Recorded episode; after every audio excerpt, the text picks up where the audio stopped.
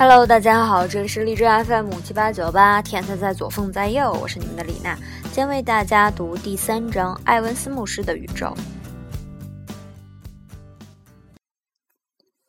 罗伯特·艾文斯牧师是个说话不多、性格开朗的家伙，家住在澳大利亚的蓝山山脉，在悉尼以西大约八十公里的地方。当天空晴朗、月亮不太明亮的时候，他带着一台又笨又大的望远镜来到自家的后阳台，干一件非同寻常的事。他观察遥远的过去，寻找林中的恒星。观察过去当然是其中容易的部分。朝夜空瞥上一眼，你就看到了历史，大量的历史。你看到的恒星不是他们现在的状态，而是它们的光射出时的状态。据我们所知，我们忠实的伙伴北极星，实际上也许在去年一月，或一八五四年，或十四世纪初以后的任何时候就已经熄灭了，因为这信息到现在还无法传到这里。我们至多只能说，永远只能说，它在六百八十年前的今天还在发光。恒星在不断的死亡。罗伯特·艾文斯干得比别人更出色的地方是，他发现了天体举行告别仪式的时刻。白天，艾文斯是个澳大利亚统一教会一位和蔼可亲、快要退休的牧师，干点临时工作，研究十九世纪的宗教运动史。到了黑夜，他悄悄地成为一位天空之神，寻找超新星。当一颗巨大的恒星，一颗比我们的太阳还要大的恒星，坍缩的时候，它接着会壮观的爆炸，刹那间释放出一千亿颗太阳的能量，一时之间比自己星系里所有的恒星的亮度加起来还要明亮。于是，一颗超新星诞生了。这景象。犹如突然之间引爆了一万亿枚氢弹，艾文斯说。他还说，要是超新星爆炸发生在离我们只有五百光年远的地方，我们就会完蛋，彻底把锅砸了。他乐呵呵地说。但是宇宙是浩瀚的，超新星通常离我们很远很远，不会对我们造成伤害。事实上，大多数远的难以想象。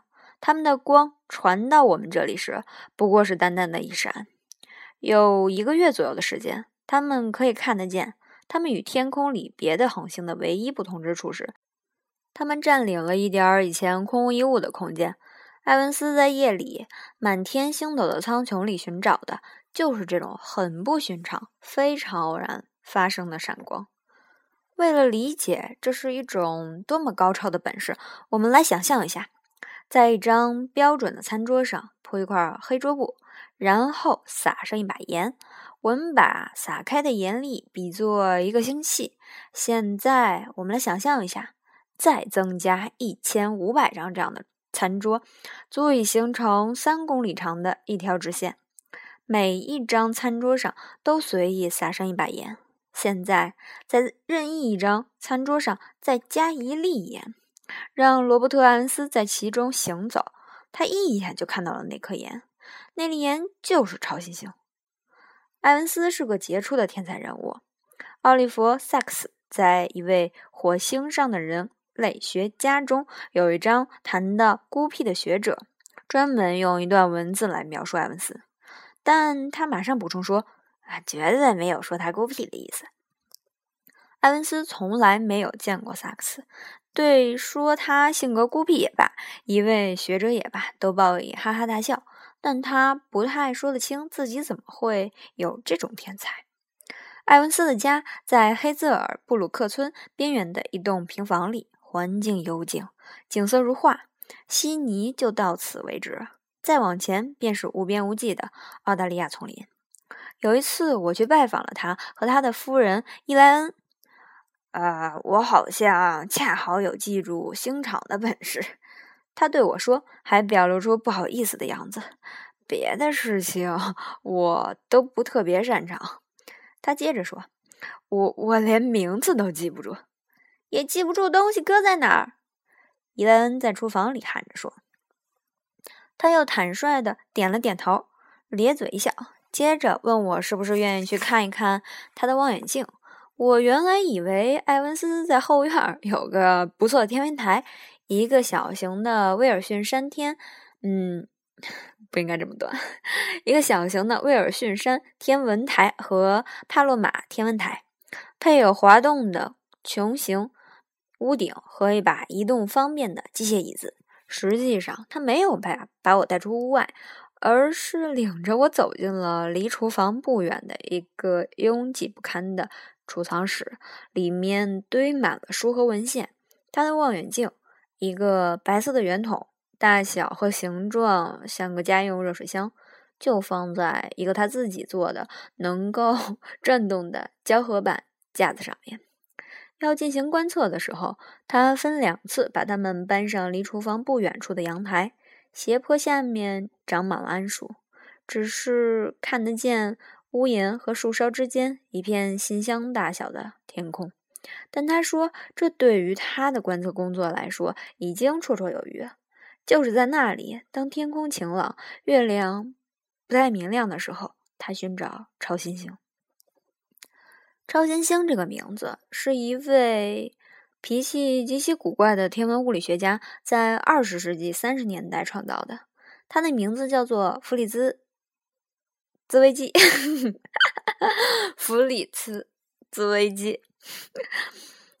我明明读了很多遍，结果读的时候还是觉得特别怪。很快，让我笑一会儿。很快，以粗暴的性格和卓越的才华闻名遐迩。他似乎并不特别聪明，但他的同事认为他只不过是个恼人的小丑。他是个健身狂，经常会扑倒在加州理工学院饭厅或别的公众场所的地板上做单臂俯卧撑。由任何表示怀疑的人显示，向任何表示怀疑的人显示他的男子气概。他咄咄逼人，最后变得如此气势汹汹，连他最亲密的合作者、性格温和的沃尔特·巴德也不愿意跟他单独在一起。自维基还指责巴德是个纳粹分子。因为他是德国人，其实他不是。巴德在山上的威尔逊山天文台工作，兹维基不止一次扬言，要是他在加州理工学院校园里碰上他，肯定要把他杀了。然而，兹维基聪明过人，具有敏锐的洞察力。二十世纪三十年代初，他把注意力转向一个长期困扰天文学家的问题：天空中偶尔出现而又无法解释的光点——新的恒星。令人难以置信的是，他怀疑问题的核心是否在于中子。英国的詹姆斯·查德威克刚刚发现的，因而是新奇而时髦的亚原子粒子。他突然想到，要是恒星坍缩到原子的核心那种密度，便会变成一个极其坚实的核。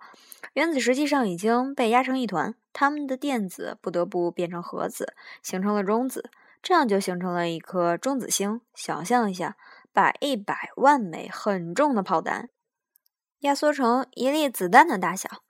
哎呀，这还差得远呢！一颗中子星核的密度如此之大，里面的一勺羹物质会重达九百亿千克，只是一勺羹啊！然而，不仅如此，茨维基意识到，这样的一颗恒星。坍缩以后会释放出大量的能量，足以产生宇宙里最大的爆炸。他把这种由此产生的爆炸叫做超新星。它们会是，实际上也是创建宇宙中最大的事件。一九三四年一月十五日，《物理学评论》杂志刊登了一篇论文的简短摘要。论文是由兹威基和巴德前一个月在斯坦福大学发表的。尽管摘要极其短小，只有二十四行字，但它包含了大量新的科学知识。他首次提出超新星和中子星，他令人信服地解释了它们的形成方法，他准确地计算出它们爆炸的等级。作为一种结论，他把超新星爆炸与所谓的宇宙射线这一神秘的新现象的产生联系在一起。宇宙射线大批穿过宇宙，是新近才发现的。这些理念至少可以说是革命性的。中子星的存在要再过三十四年才能得以确认。宇宙射线的理念虽然被认为很有道理，但还没有得到证实。总而言之，用加州理工学院天文物理学家吉普 ·S· 索恩的话来说，这篇摘要的是物理和天文史上最有先见之明的文献之一。有意思的是，泽维基几乎不知道这一切发生的原因。据索恩说，他不太懂物理定律，因此也不能证实他的思想。泽维基的才华是用来考虑大问题的。而收集数据是别人的，主要是巴德的事。泽维基也是第一个认识到宇宙里的可见物质远远不足以把宇宙连成一片，肯定有某种别的引力影响，就是我们现在所谓的暗物质。有一点他没有注意到，即中子星坍缩的很紧，密度很大，连光也无法摆脱它的巨大引力，这就形成了一个黑洞。不幸的是，他的大多数同事都瞧不起他，因为他的思想几乎没有引起注意。五年以后，当伟大的罗伯特·奥本海默在一篇有划时代意义的论文中把注意力转向中子星的时候，他没有一次提到自维基的成就。虽然自维基多年来一直在致力于同一个问题。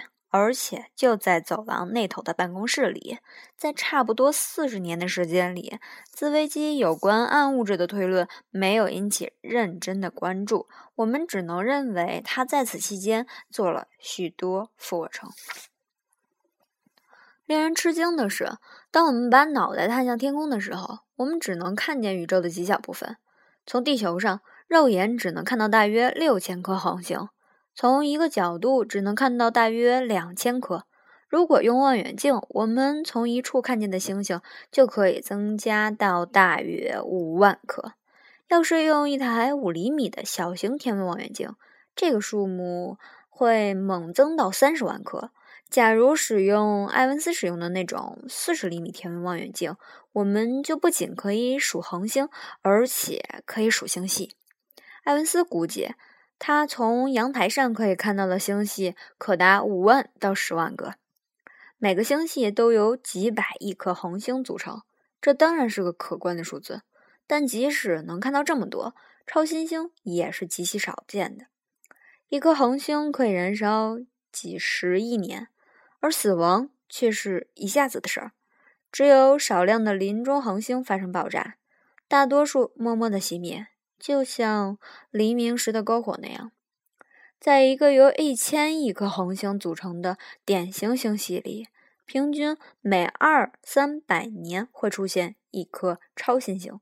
因此，寻找一颗超新星有点像立在纽约帝国大厦的观景台上，用望远镜搜索曼哈顿四周的窗户，希望发现，比如说有人在点着二十一岁生日蛋糕上的蜡烛。因此，要是有一位满怀希望、说话细声细气的牧师前来联系，问一声他们有没有可用的星场地图，以便寻找超新星，天文学界一定会认为他的脑子出了毛病。当时，艾文斯只有一台五厘米的天文望远镜，这供业余观星之用倒是差不多，但用那玩意儿来搞点严肃的宇宙研究还远远不够。他却提出要寻找宇宙里比较稀罕的现象。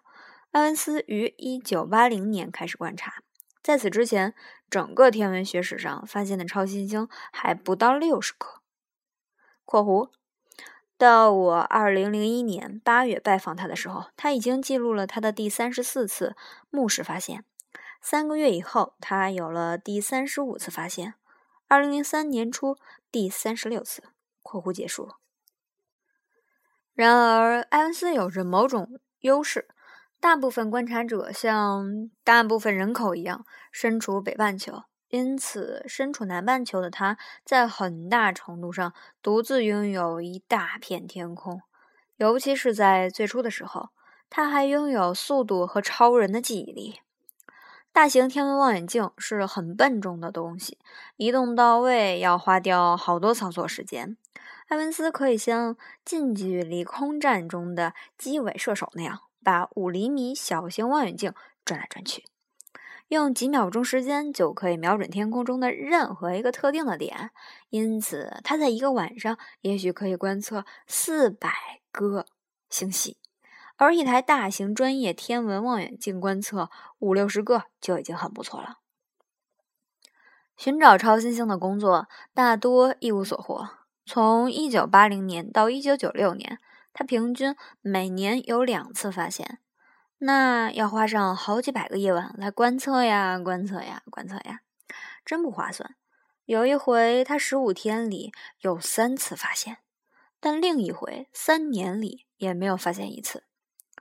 呃，实际上一无所获也是有一定价值。他说。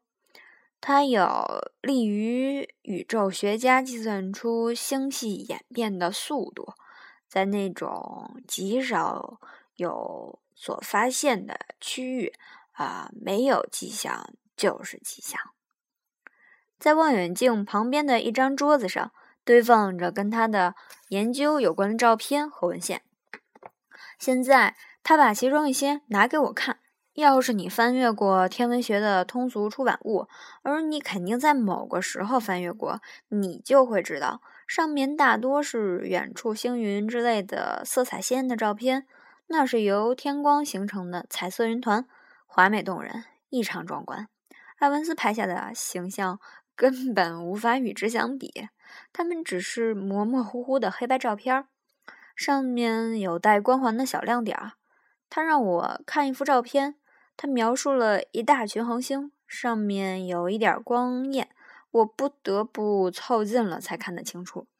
艾文斯对我说：“这是天炉星座的一颗恒星，天文学上称之为 NGC 幺三六五。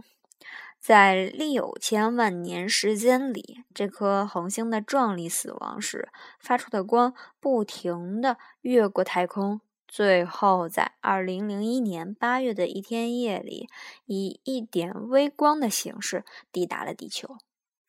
当然是身处桉树芬芳的山坡上的罗伯特·埃文斯发现了它。多美呀！这让我 想起了我在大学时候，一转头看见了一个。我在大学里非常非常喜欢的人，当时他正在 周围都是人。我从十到二十米远处的啊，还经过了两个门的小卖部里面，看见他正在伸手拿货架最上面的一个东西。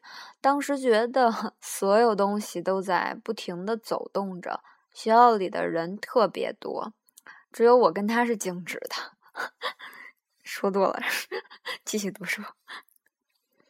嗯，我想这还是令人满意的。埃文斯说：“想一想啊，那个光在太空里走了几百万年，抵达地球的时候，恰好有个人在不偏不倚的望着那片天空，结果看到了他。”能亲眼目睹这样一个重大的事件，这似乎是挺不错的。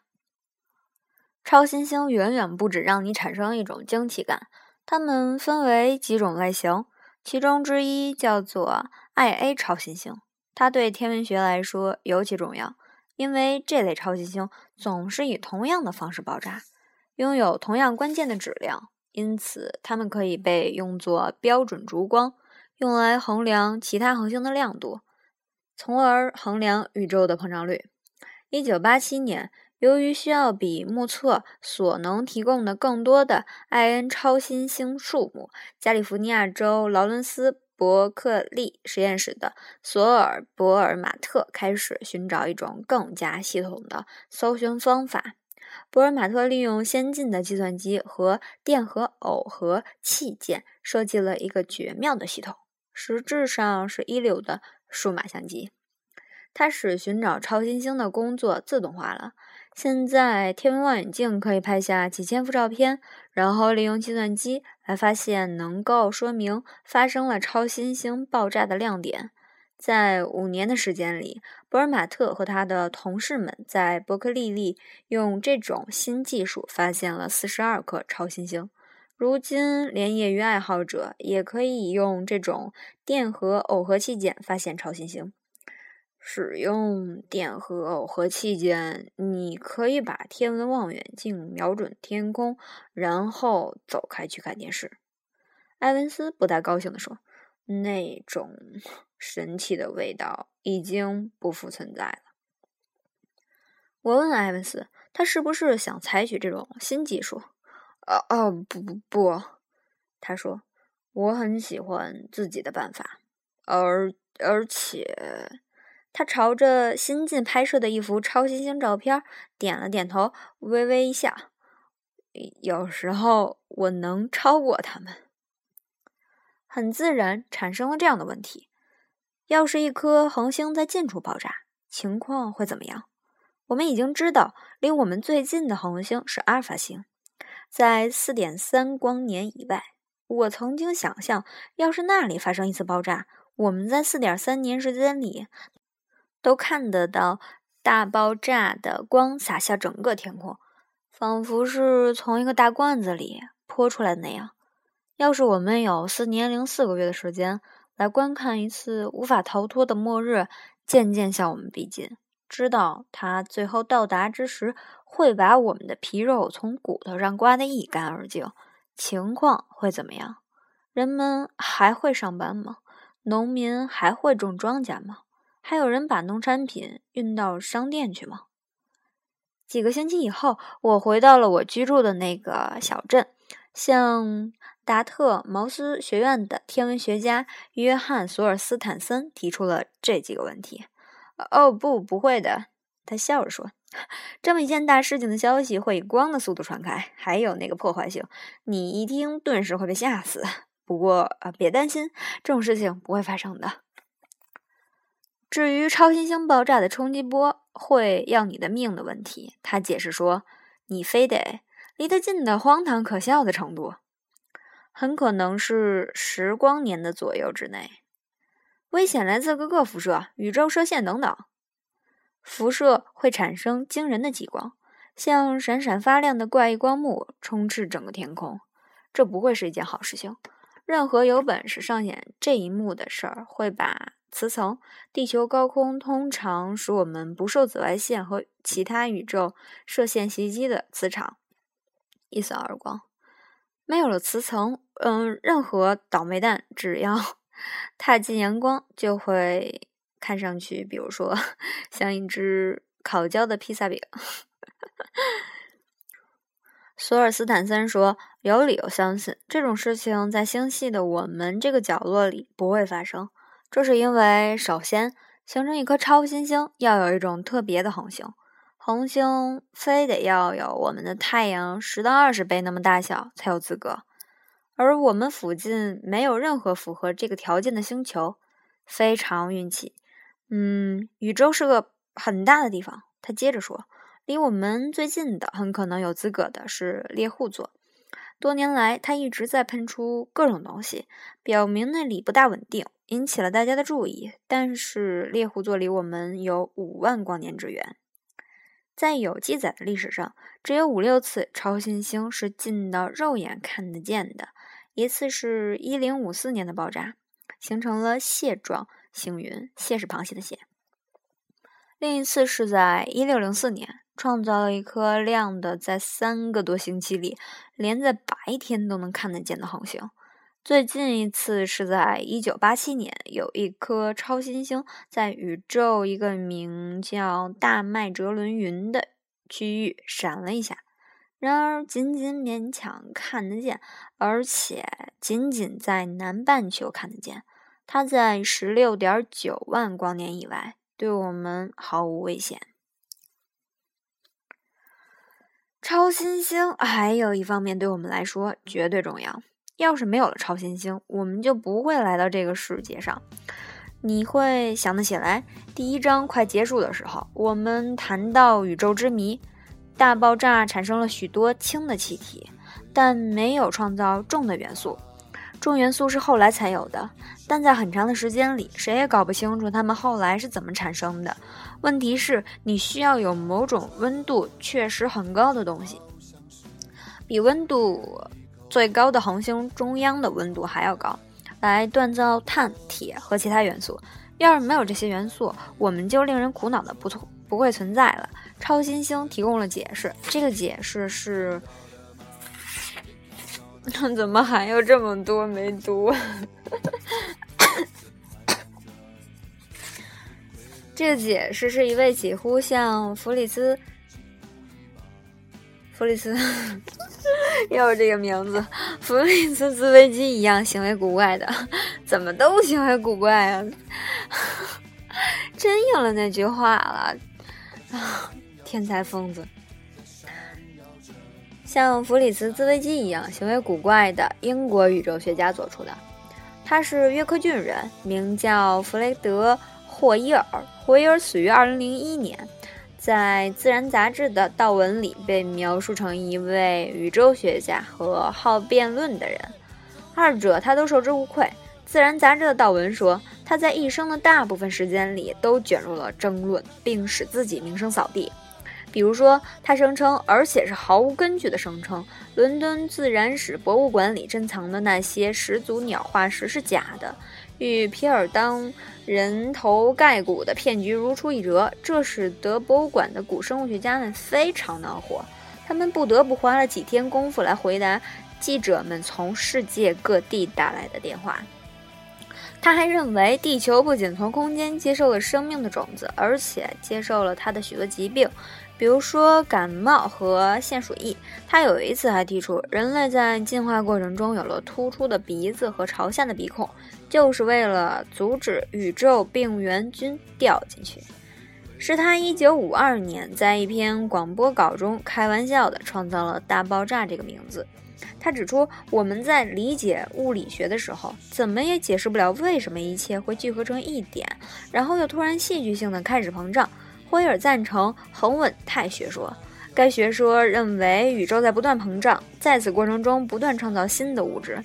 霍伊尔还意识到，要是恒星发生巨爆，便会释放出大量热量，温度在一亿摄氏度以上，足以在被称之为核合成的过程中产生较重的元素。一九五七年，霍伊尔和别人一起展示重元素是如何在超新星的爆炸中形成的。由于这项工作，他的合作者 W.A. 弗勒获得了诺贝尔奖，霍伊尔则没有，很难为情。根据霍伊尔的理论，一颗爆炸中的恒星会释放出足够的热量来产生所有新的元素，并把它们撒在宇宙里。这些元素会形成气云，就是所谓的星际媒介，最终聚合成新的太阳。有了这些理论。我们终于可以为我们怎么来到这个世界的问题构筑一个貌似有理的设想。我们现在认为自己知道的情况如下：大约四十六亿年之前，一股直径约为二百四十亿公里、由气体和尘埃组成的巨大涡流，积蓄在我们现在所在的空间，并开始聚集。实际上，太阳系里的全部物质，百分之九十九点九的物质，都被用来形成了太阳。在剩下的漂浮物质当中，两颗微粒飘得很近的地方，被静电吸到一起，噗！这是我们的行星孕育的时刻。在整个出生的太阳系里，同样的情况正在发生：尘粒互相碰撞，噗噗噗，构成越来越大的团块。最后，这些团块大到了一定程度，可以被称作微行星。随着这些微行星无休止的碰撞，它们或破裂，或分解，或在无休止而又随意的置换中重新合并。但每次碰撞都会有一个赢家，有的赢家越来越大，最后主宰了它们运行的轨道。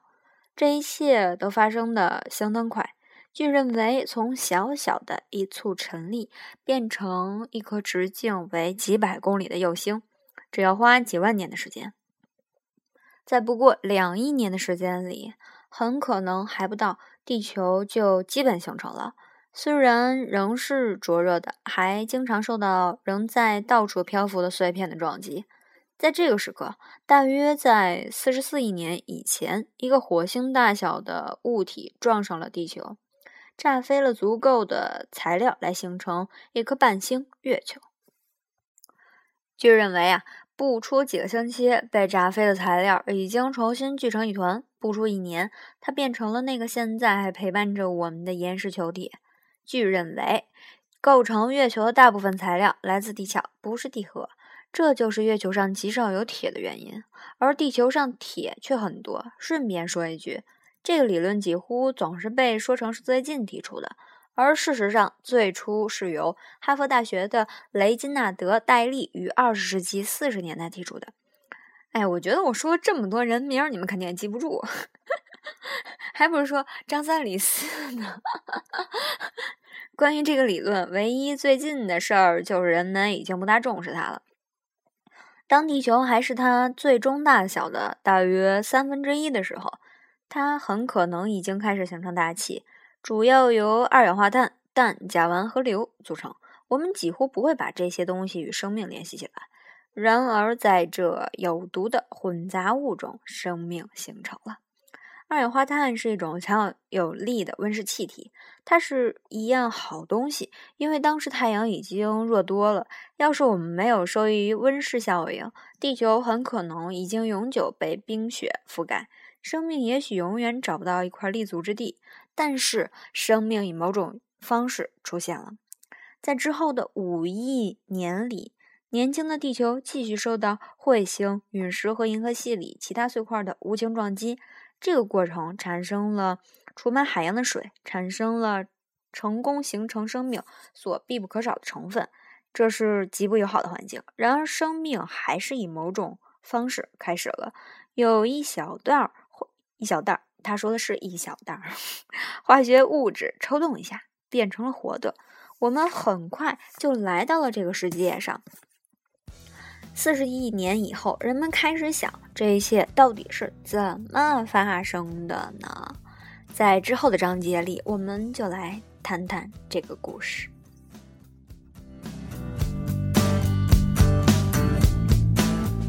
你看到了吗？到阳光中的那个向日葵了吗？你看它，它没有低下头。而是把头转向身后，他把头转了过去，就好像是为了一口咬断那套在他脖子上的那嵌在太阳手中。看到了吗？